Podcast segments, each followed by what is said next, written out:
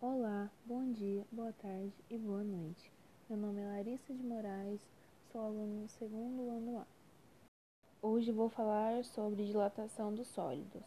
Existem três tipos de dilatação: a dilatação linear, dilatação superficial e dilatação volumétrica.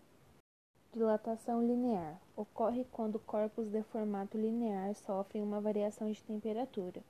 Os corpos devem estar no estado sólido, como fios, cabos, agulhas, barras e cano. Um exemplo são os fios de cobre usados em transmissões de corrente elétrica nos postes.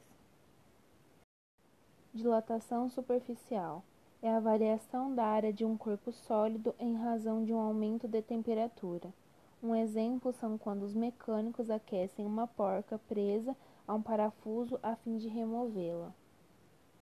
Dilatação volumétrica é a expansão do volume de um corpo mediante o aumento da temperatura. Um exemplo é quando aumenta-se a temperatura sobre um parafuso rosqueado, fazendo-o quase impossível de removê-lo.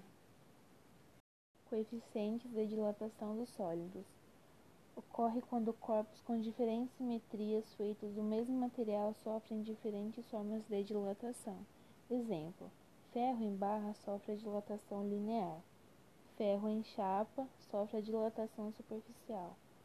O coeficiente de dilatação superficial equivale ao dobro da linear, e a volumétrica é o triplo da linear.